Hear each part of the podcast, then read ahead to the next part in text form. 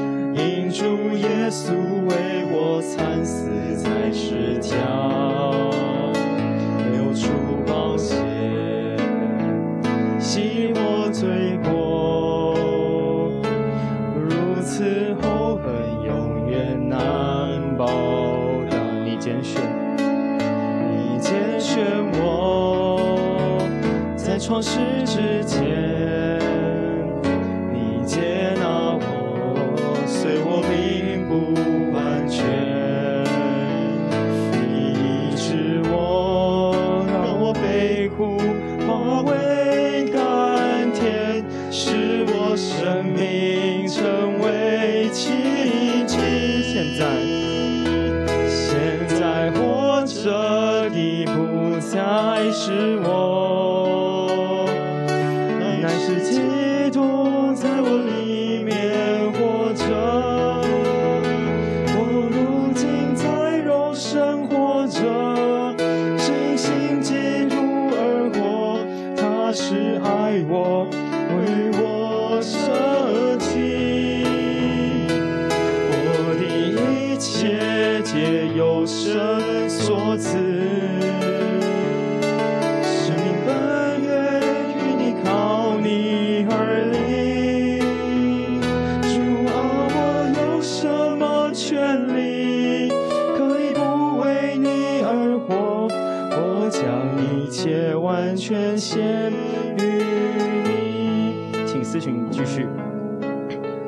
挑诗歌的时候呢，一开始是先看到今天就是讲员挑的经文，然后我在自己读了一遍那个经节范围里后，我就觉得，呃，我我自己看到一个重点是，里面讲到的是重生这件事情。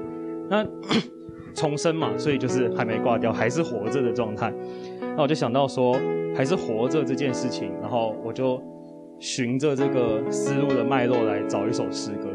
那我想到这个，我怎么能不为主而活？是我高中的时候听到这首诗歌，然后我就意识到说，就其实我刚开始去教会的时候，然后甚至于我受洗的时候，我好像都没有想的，就是如同刚刚歌词里面所写的这些这些字里行间里面的内容那么透彻。我当时的想法是，来到教会，来到一个喜欢的地方，然后有一群欣赏的人，然后我可以待在这个地方，然后或许我做一些什么事情，譬如说受洗，我就可以成为基督徒。可是越到后来，对这个信仰越是了解，我越是发现，要成为一个基督徒，要学像上帝的样子，要活着像上帝的样子，是 是有难度的。然后这个难度不是不是不是不可跨越的事情，是其实很容易就做到，但是内心会有纠结的一些事情。那歌词里面所唱到的，大家可以在唱一次的时候去思想里面歌词的内容。其实生命的本源是上帝，那活着这件事情，铁定有什么样的一个举动或者是什么样的思想来推动我们的新生跟旧的生命是不一样的，而且这件事情是每一天从就是醒来，从睡梦中醒来就想到说，哇，今天又是新的一天，要怎么去面对这个世界，尤其是面对自己，在不同的张力底下活出什么样的生命，然后怎么样为上帝而活。我们再唱一次。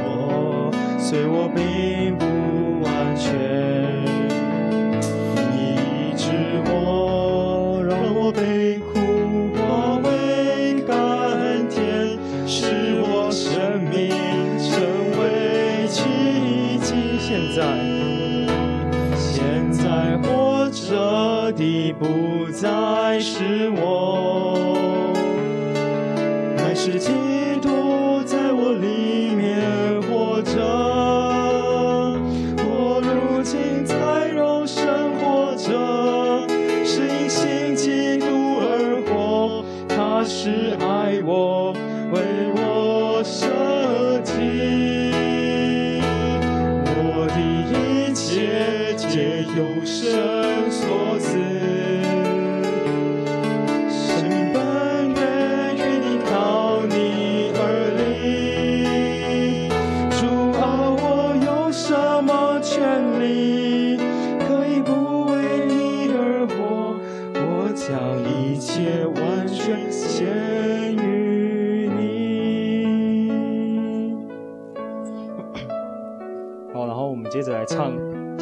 诗歌，第二首诗歌是《明日之光》。如果来承接上一个问题是，我要怎么样为主而活？我就觉得上帝给我们的一个明确期待是，我们在世界上要做盐，要做光，要做到一些事情。那我们现在就一起来唱这首诗歌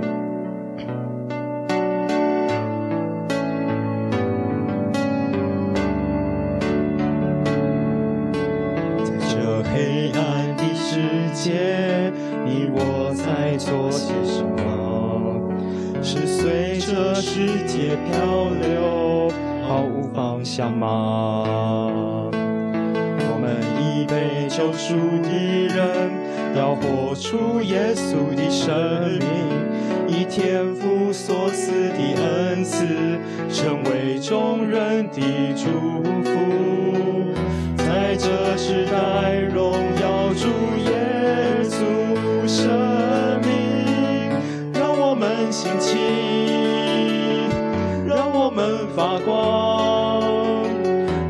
在这黑暗的时代，成为明日之光。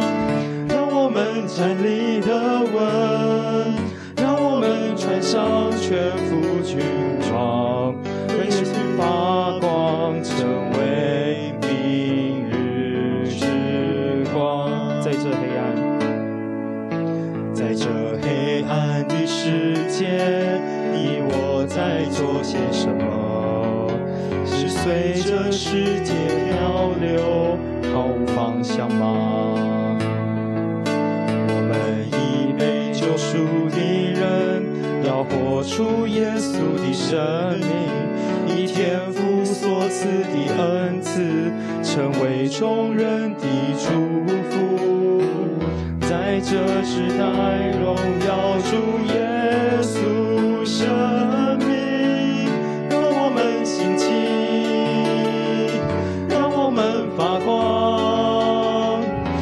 在这黑暗的时代，成为明日之光。让我们站立的稳，让我们穿上全副军装，为耶稣发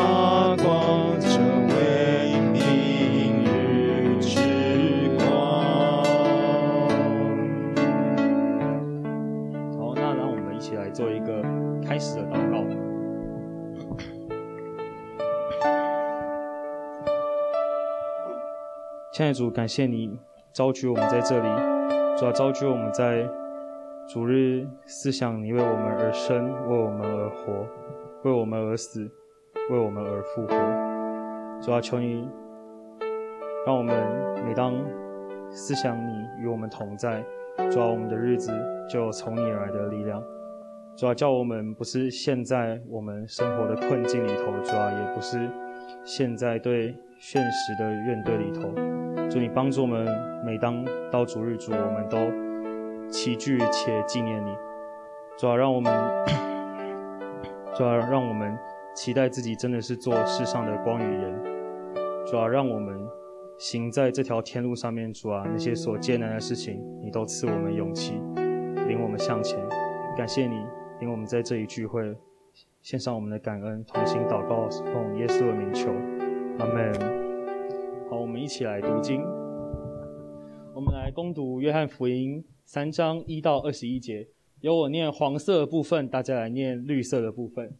有一个法利赛人名叫尼哥德慕，是犹太人的官，对他说：“拉比，我们知道你是由神那里来做老师的，因为你所行的神迹，若没有神的同在，无人能行。”耶稣回答他说：“我实实在在地告诉你，人若不重生，就不能见神的国。”尼哥德姆对他说：“人已经老了，如何能重生呢？岂能再进母腹生出来吗？”耶稣回答：“我实实在在地告诉你，人若不是从水和圣灵生的，就不能进神的国。从肉身生的，就是肉身；从灵生的，就是灵。”我说：“你们必须重生，你不要惊讶。风随着意思吹，你听见风的声音，却不知道是从哪里来，往哪里去。凡从圣灵生的也是如此。”尼哥德慕问他说：“怎么能有这些事呢？”耶稣回答对他说：“你是以色列人的老师，还不明白这些事吗？我实实在在地告诉你，你们所说的是我们知道的。”我们所见证的是我们见过的，你们却不领受我们的见证。我对你们说地上的事，你们尚且不信；若对你们说天上的事，如何能信呢？除了从天降下的人子，没有人升过天。摩西在旷野怎么举蛇，人子也必须照样被举起来，要使一切信他的人都得永生。神爱世人，甚至将他的独一的儿子赐给他们，叫一切信他的人不至灭亡，反得永生。因为神差他的儿子到世上来，不是要定世人的罪，而是要使世人因他得救。信他的人不被定罪，不信的人已经被定罪了，因为他不信神独一儿子的名。光来到世上，世人因自己的行为是恶的，不爱光，倒爱黑暗，这就定了他们的罪。凡作恶的人都恨恶光，不来接近光，恐怕他的行为被透露。但实行真理的人就来接近光，为要显明他的行为是靠神而行的。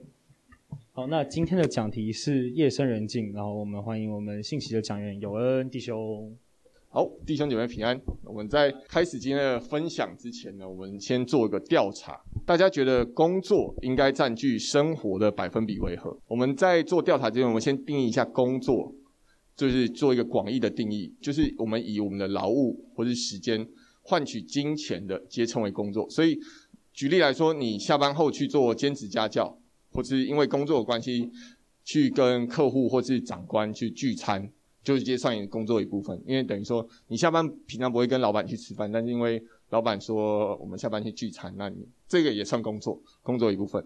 所以我会从一百趴开始，然后以十趴为一个单位。当我说出你心中认为的数字，大家一定心中不会有一个明确的像五十八点九这样子的答案，就是。如如果说你认为数字的那个范围，你就帮我把手举在空中这样子，OK。也欢迎大家在过程中看一下附近的朋友，就是认识一下他们心中的想法。我们说一次问题，就是说，你觉得工作应该占据生活的百分比为？好，我从一百一百开始哦。好，一百趴，工作占生活一到日哦，一到日，重点是一到日，一到日，一百趴，九十，好，八十，好，七十，好，六十。没关系，如果数字还是 keep 在你认为的那个 range 里面，你就手就举在空中。好，七十，然后六十，然后五十，然后四十，OK，三十，好，二十，十，十，OK，OK，零只有零嘛，零就你就没有 没有，你就可能可能是那个第一级产业，一级产业。我们看到有。大部分的人是落在五十 percent 附近，然后当然十和七十是只有一个人举手的状态。OK，那我再问第二个问题，就是你目前生活中工作占据生活的比例一样？如果说你下班还要开 Line，然后来回复呃老板的讯息，也算工作一部分嘛？所以就是这是你现实中。就是占据的比例是多少？好，那我也从一百趴开始。好，一百、九十，然后八十、七十、六十、五十、四十，好，三十，好，二十，十就不用了。所以看起来大家的理想跟实际上有一点差距，但是是相近的。那呃，我们。最近啊，那个在抖音，抖音上面有一个词叫在职离职，可能有一些人会有听看新闻有看到，或者是说这个词又翻译成安静离职。它因为它英文是 quiet quitting，就是 quitting 是那个 quit job，就是离职的人，但是他是很安静的离职这样子。那他是在抖音上有美国工程师有一个叫 Zaid Khan 在抖音上面发布的影片，然后他两周内就累积了三百万次的观看。那在影片里面，他先是解释在职离职的概念，然后指出就是不不保持拼命工作文化的心态，也不将工作当做生活的重心。好，在职离职这个词听起来有些矛盾，而且很奇怪，因为其实你在工作的过程中，你没有离开他的工作岗位。我们选择一个完成最低限度的工作要求，然后不会追求更多或是更好的工作成果。就以此来舍弃一个拼命工作的一个文化，那听起来很像是呃薪水小偷，就是我们很常听到的一个名词，听起来很像薪水小偷。但是这样的一个工作心态，这个安静离职这个概念，主要是避免你未来有可能职业倦怠或者是工作过劳的一个心态。但是另一方面，我觉得这个名词的出现也反映出现在社会对老公的工作要求已经超过在职者。对工作的期待，这样，所以才会有这个，喂，老板给多少钱我就做多少事，或者是说，呃，我只要做到最低要求，我不要寻求一个，呃，百分之百都投入在老板的讯息，老板下班我就会有下班的生活，不是，我不应该再回复老板的讯息这样的一个心态，所以我们会发现，随着工作跟生活平衡的观念兴起。但是因为工作人就保持高压、高工时的特性的时候，我们会开始意识到我们个人的空间、时间或是精神被工作占用，在下特别在下班的时候被过度的占用，以至于生活本身会因此受到一些影响。当然，如果我们生活受到影响，我们的信仰生活必然也会同时间受到影响。可能我们的跟神相处的时间被压缩，或者是我们灵修的一些心力被工作所占据，这样子。所以在这现在这个社会现况底下，在日本有一个叫物世代，它是比较诶两千年左右产生的，他们就是用躺平的心态在过世、过过生活这样子，有点像是有点像是尼特族或者是。呃，比较啃老族，就是过过过度一点的解读是这样子。那也有在中国有躺平文化或者是脱北潮的一个情况。那美国现在也出现一个在职离职的观念。所以我今天想说，我们透过尼哥底母案例来分享圣经里面的安慰跟提醒。那我们在经文中，我们看到就是有一个法利赛人名叫尼哥底姆，是犹太人的官。那这人夜里来见耶稣。好，我先讲讲到这边。我们知道尼哥底姆是法利赛人，他也是犹太人的官，所以从耶稣的回复在第十节，他说：“你是以色列人的先生。”所以他这个人是高知识、高文化水准，是一个位高权重的掌权者，因为是以色列人的官。所以耐人寻味的一点就是说，为什么这个人要在夜里来见耶稣？就不知道大家晚上的既定行程是什么？就是。我们有时候下班以后回到安稳的家，我们是可能第一个是打开社交软体，就看看朋友去，可能在车上就做这件事情，或是打开 Netflix，或是串流影片 YouTube，有时候配上一杯啤酒，就一天就这样结束了。但是不管大家对大家夜晚的行程安排是怎么样，就夜晚都有几个通共通点，就是神经比较放松，然后思绪的思绪比工作时间比较发散。比较没那么专注在你的思考逻辑上面，所以对于新约时代的尼哥底姆来说，除了工作之后缓和情绪的特点，夜里更成为他的一个保护色，可以保护他的行踪，隐藏他造访耶稣的这个记录。所以长远来看，尼哥底姆的这个行动的背后，不仅保护他的社社会地位，他的身份角色不会有任何落人口舌的空间。他的心情不管是如何，我相信这一次的会面是期待安全，然后可以不用顾忌旁人眼光的一次会面。那你可以想象一个官，他为什么不托人有一个口信给耶稣，或者大不了写张羊皮纸写给耶稣，请他回信嘛？这些我觉得都是可行的方法。就是在他的这些过程中里面，他的这些选择题里面，没有一种方法是。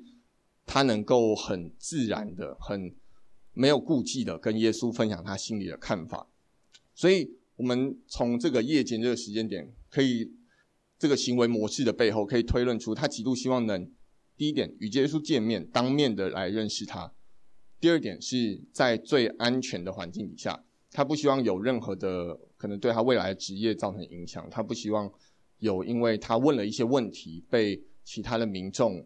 呃，口耳相传就有一些不好的言论出现。他希望在最安全的环境底下与耶稣有一个彻夜的访谈，这样子。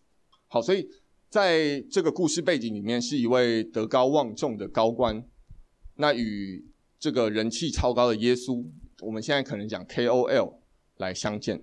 所以我们从第一句话来推论出，呃，他说：“拉比，我们知道你是由神那里来做师傅的。”因为你所行的神迹，若没有神同在，无人能行。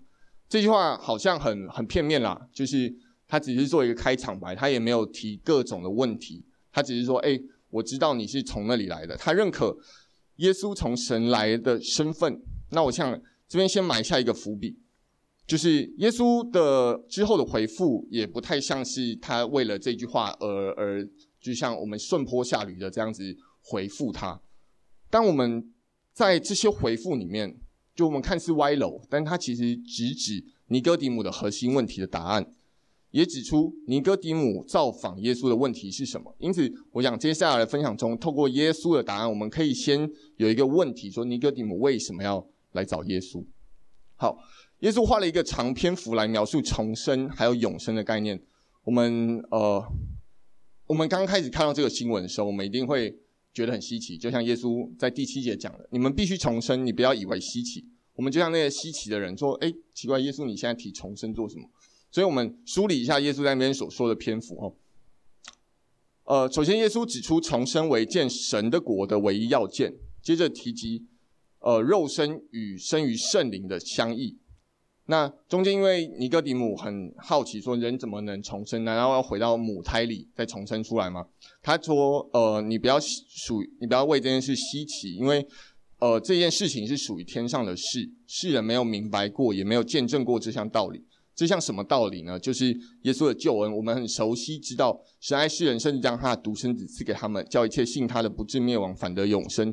这一份这一份道理是天父制定，然后圣子耶稣执行的救恩计划。当然，在那时候还没执行，但呃，这份计划的内容，它以救恩为一条界限，以相信为一条界限，然后分分隔出得救以及有罪的这个差异之处。那最后因着个人的相信与否，决定个人的行为。因为在后面他说：“凡作恶的便恨光，并不来救光，怕他的行为受责备嘛。”就用相信这一条来做出大家行为上外显的一个不同之处。我们刚才梳理了整整个呃，从第一节到第二十一节的这个过程，耶稣的提及这些这些概念在里面。那我想问的是，诶，重生得救对于一位深夜前来认识耶稣的人，真的那么重要吗？我不知道大家以往夜晚的祷告啊，就是我对我来说啦。就是可能的几点，就是为着明天的工作顺利啊，上司的一个合理的要求祷告嘛。那最多涵盖就是刚才在可能 IG 或者 Line 上面看到有些人的代祷信，或者是一些代祷事项，他的心情不太顺利，然后或者是还有一些印象中的呃代祷信来代祷这样子。那我想说，我我我已经很累了，我还要跟耶稣讲那么多事情。耶稣跟我讲重生是一件很奇怪的事情啊，所以。从尼哥底母来看耶稣的回复好了，我们他他是觉得错愕，因为他觉得很稀奇，所以耶稣的这个回复不是正常人会有的回复。但耶稣的回复是什么？在第三节直接说：“我实实在在的告诉你，人若不重生，就不能见神的国。”呃，耶稣常常在“呃，我实实在在的告诉你”这句话后面说出他想要说的回答。就像诶、就像我们私底下聊天，就说诶、我跟你说真的，这样这样这样这样，我我见到一件事情这样，所以耶稣就跟你讲，就是跟尼哥底母说，你你讲那么多，你知道我是从神那来做师傅的，他直接说，诶、我直接告诉你，人若不从神，不能见神的国。所以这个回答，某方面来讲，点出了尼哥底母他心里想问的答案，只是他没讲出来而已，这样子，好。呃，我知道重生得救无非是我们基督信仰的一个核心要素，甚至简单来说，整个救恩计划就浓缩在十六节“神爱世人”这一句金句里面。所以，呃，若非有神的爱，救恩不曾临到我们身上；若非有耶稣的牺牲，至今我们仍无法从罪中脱离出来。甚至若非有耶稣胜过死亡的复活，我们更不用对未来抱有永生的盼望而参与。这计划的唯一条件，或是唯一的入场券，就是相信。这边耶稣说了，我们试图从耶稣的回答来反推尼哥底母的问题。简单来说，耶稣的回复包含了重生的路径，就是我们借由圣灵。那重生的目的是，我们见神的国，就不能看见神的国。我们他第二句话也说在，呃第五节，我实实在在告诉你，人若不是从水和圣灵生的，就不能进神的国。所以见神的国和进神的国都是重生的目的。目的地这样的，那重生的本质呢？我们是要相信神的救恩计划，相信天父对我们定义的计划。所以，我们从耶稣的第一句回答来看，我们可以反推尼哥底母想要从这位从神而来的师傅知道如何能进神的国，如何能见神的国。毕竟在当代的时空背景，即便他的身份地位很崇高，他已经呃在犹太民族中是一个很崇高的身份。但是他对自己所追寻的上帝、所敬畏的祖先敬拜，我们以前都会看旧约，他们说亚伯拉罕、以撒、雅各的神的这位神来讲，他已经四百多年是安静的状态。他在旧约两约之间是完全没有任何的一个行动的神，没有先知，没有任何的话语，没有任何的呃神迹奇事出显明出来。至少我们在圣经里面看到是这样。所以他以呃很严格，我们知道他是法利赛人嘛，他以很严格的律法主义来追溯过去的神，追寻了一生，他即便到位高权重，他却一个影子都没有看见。所以呃，他退而求其次，他看到一个与神神而来做师傅的人，就耶稣这个人。他看到这个人来讲，他在想的是，想象的是，他一生的追求，他已经到了人众人眼中的高峰，他仍然看不到他追逐的那个标杆，上帝的一个形象的显现，那是何等的空虚。所以耶稣的回复对他而言，自律慎言的研经生活，教师的身份，完全是另一个世界的事情。就是举个例子，就是耶稣举到风的例子。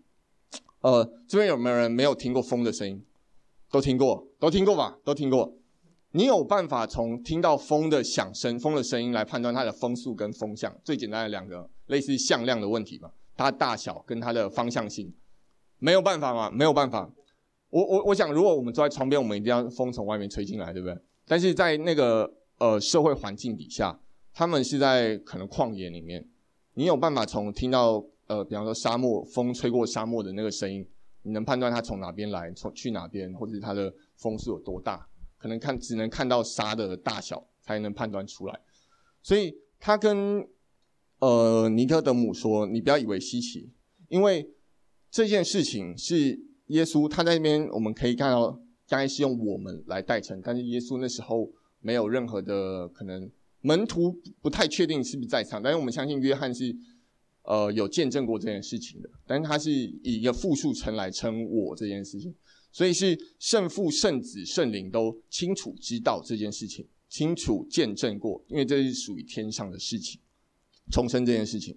所以，呃，这边我想要强调一点是，耶稣指出哦，就是有地上的事，也有天上的事，两个世界同时存在，却又不是每个人都有机会在地上见证过的，特别是对那个时代两约之间的那个。时代的人，地上的事，我们到现在都会怀疑资讯是不是它的真实性，它的可信度到底高不高？我们只要 Google 一下，发现是每日头条，那就一定是假新闻之类的。但是，当一个陌生人跟你说有天上的事情的时候，你会保持着怀疑的程度嘛？所以，这个这个人也很奇怪。但是，当今天他说他有看过，他们有看过的时候，尼哥德姆的这个好奇心被被勾起来了嘛？耶稣跟尼哥德姆分享了，呃，以色列人在民数记二十一章四到九节的历史，就是在第十四节这边，摩西在旷野怎样举蛇，人子也必照样被举起来。补充一下，以色列人在出埃及后，经过旷野的时候，因为发怨言而得罪了神，神就使火蛇进入百姓的中间。有多人被蛇咬死，后来他们认罪，神便吩咐摩西举起铜蛇，替他们接受神的审判。凡被蛇咬的，遗忘那个铜蛇就活了。这是在呃以色列人在出埃及那段时间发生的历史。所以这边耶稣提到的是说，呃，摩西在旷野怎样举蛇，人子也被照样被举起来。他想表明的是，以色列人那当时看到蛇就活了，那对应到自己将来也会被。举起来，被钉在十字架上。当然，这边他没有明说，但是他表明的是，信他的人不至灭亡，反得永生。于是说，这是神的计划。他因为爱世人，爱大到一个地步，他愿意牺牲他的独生爱子，那救赎这些信神的名、神子的名的人。所以，对于一个追寻上帝的尼哥德姆来讲，这是一个很震撼的想法。我不明白为什么，如何从圣灵重生。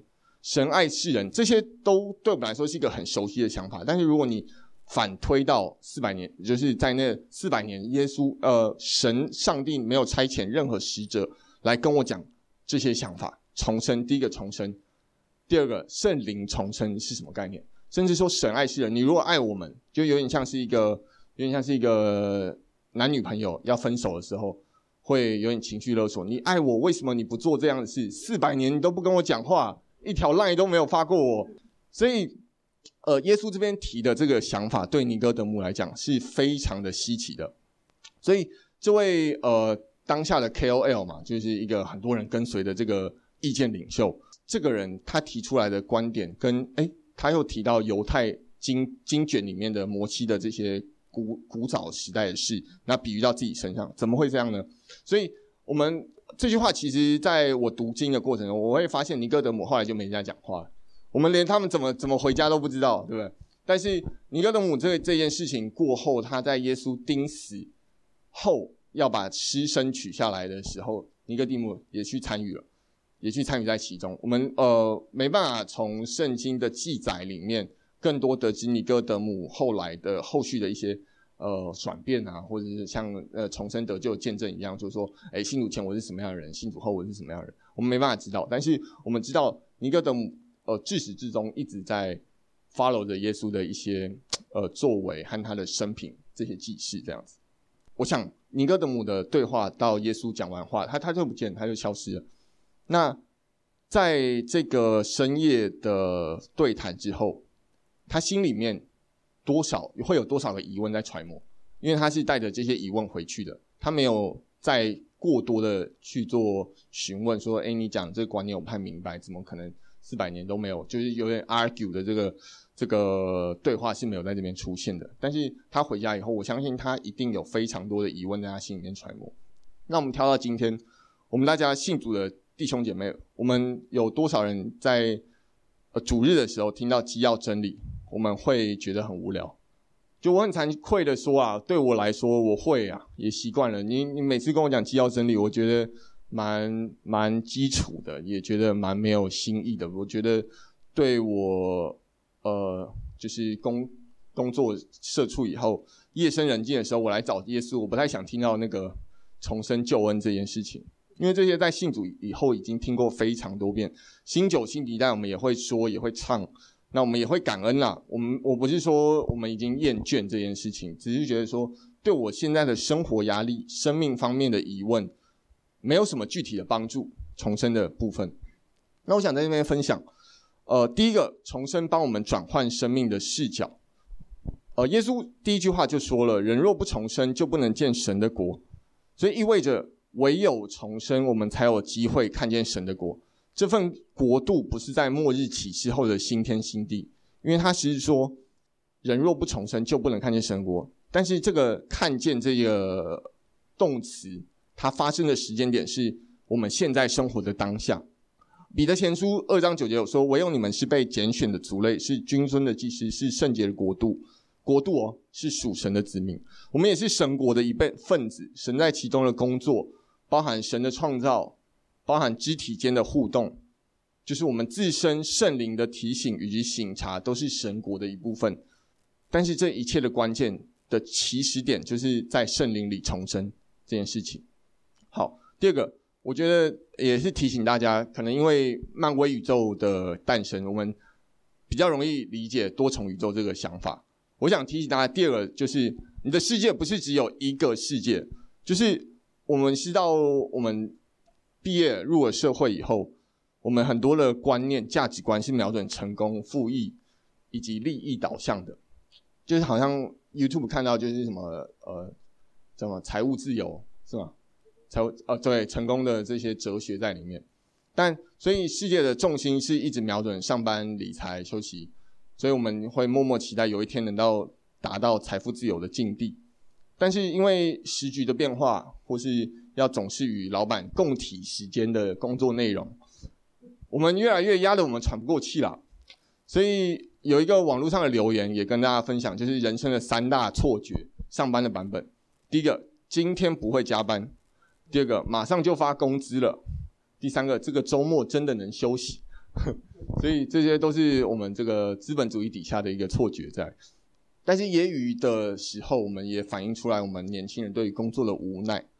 然而，耶稣告诉尼哥底母另一个世界的真理，这些真理是耶稣、天父还有圣灵都见证过，也知道这件事是能行，是一个实实在在的道理。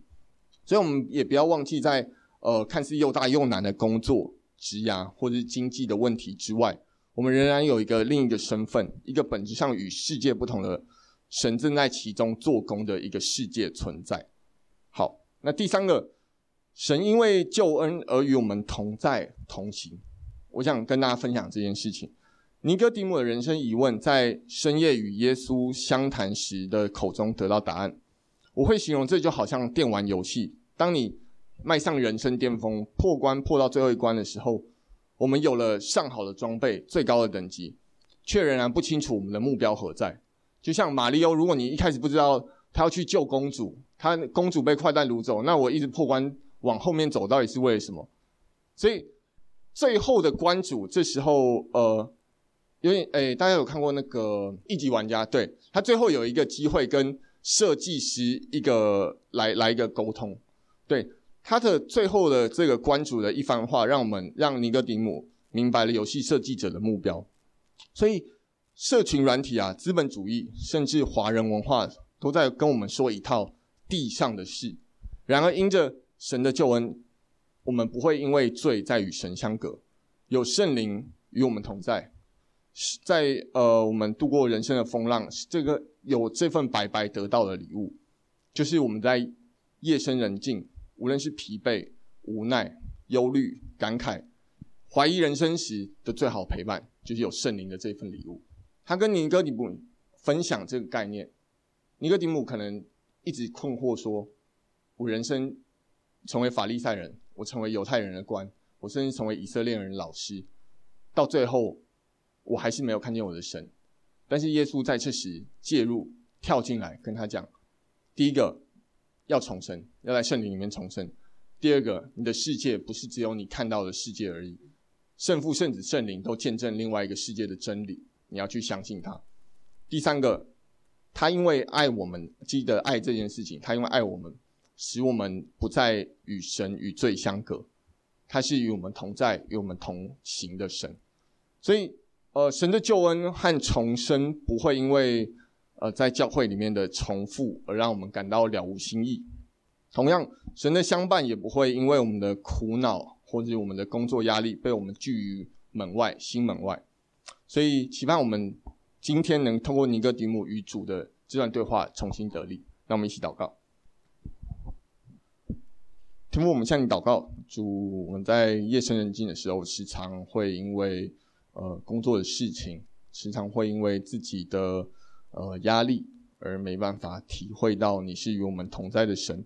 主，我们甚至因为工作的关系而放下了与你亲近、与你灵修的时间。主，我们向你认罪，因为我们知道，呃，有时候你在我们生命中的位置已经被摆到。呃，工作已经被摆到呃情感关系已经被摆到金钱的压力之后，主就求你帮助我们重新校正我们的呃心理的眼睛，主擦亮我们的眼睛，使我们知道呃你的重生、你的得救是一份多么宝贵，而且是白白得来的恩典。主也让我们知道，在这看似又大又难的。呃，人生考题里面，主你是与我们同在的。主无论是呃多么大的风雨，主只要我们诚心的再次回到你里面，主你仍是与我们相伴，你仍是呃透过圣灵的安慰，透过呃弟兄姐妹的分享，主你仍是与我们同在的那位主啊，呃，帮助我们透过尼哥底母的这段与你的对话。主能够重新得力，主谢谢你，呃，小孩祷告奉主耶稣的圣名，嗯，好，那我们把时间交给 David 哥。好，谢谢有恩的分享，还不错，哎，还不错，还不错。我们今天还是有圣餐，那还是老老样子，我们先分饼，那。记得主耶稣被卖那夜，拿起饼来祝谢了，就擘开说：“这是我的身体，为你们舍的，你们应当如此行，为的是纪念我。”好，我们依然拿到饼之后，我们等一下一起领，一起来享用。呃，在拿到主的身体，也纪念他为我们所破碎的身体。好，我们就请耿正来带我们做这个饼的祷告。亲爱的主，我们向你献上感恩，主啊，你。为了世人的罪撕裂你的身体，主啊，当我们领用的时候，主啊，我们当思想，主啊，我们要与你合一，主啊，我们要与众人合一，主啊，让我们在这一条艰难困苦且不容易的道路上面，主啊，想到主你所受的这样子甘苦，主啊，为的是要叫我们一同来领受主这超乎我们的言语、我们的思想所能理解的爱，主啊，我们当领用你的身体的时候，呃。满怀着感恩的心，主啊，来来与你相契，感谢你听我们祷告，是奉靠主的名求，阿门。好，然后请那个弟兄帮我分一下杯。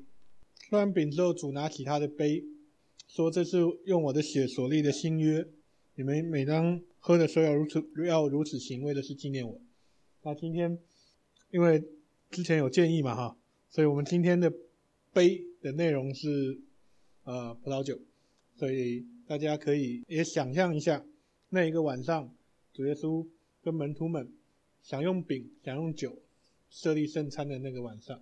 我想我之前讲过哈，我们这些领圣餐的设备是是大陆家庭教会的呃做法，那我们也在这个做行这样圣餐的时候纪念。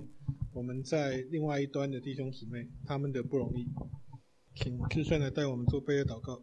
亲爱的父神，亲爱的主，谢谢你差遣你的爱子耶稣基督降世为人，在十字架上流出他的宝血，洗净我们一切的不义，洗净我们一切的罪。求你再一次在圣餐日更新我们，造就我们，在我们每一天的生活当中，也如同你的宝血再次洗净我们。帮助我们每一天都能够啊活在重生的生活当中啊，合你的心意更新自己，改变自己。我们将我们每一天的生活，我们将我们的啊手中的杯交在你面前，求你更多来帮助我们打碎自己啊，让你来重塑，让你来重建、塑造我们的生命。这样祷告是奉耶稣的名。去领受主的宝血。好，等一下我们再来收。好，呃，我们今天还是会有奉收奉献，接下来几次的聚会，我们都还是会有收奉献。那这边有奉献袋，如果各位用奉献是要有收据的，可以拿奉献袋。那反正就是老规矩啊，就是现金的部分直接入公账，短期公账。啊，要要要进协会的部分就入是我的我在协会的施工费。好，下一个，我们一起来唱结束的诗歌。好，我们一起起立，我们来唱这一首诗歌，我们结束今天的聚会。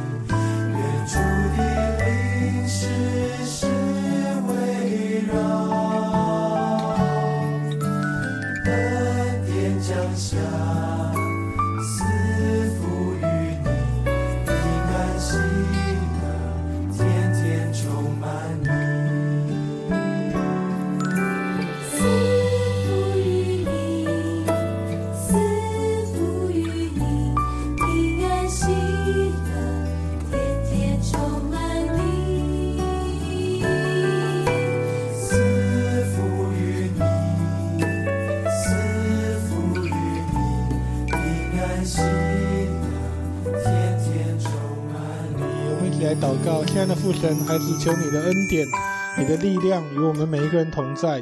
不管在我们的工作上，不管在我们的生活上，不管在我们面对什么样的挑战上，主，我们都记得你的重，你的恩典所带来的重生的生命已经在我们的里面了。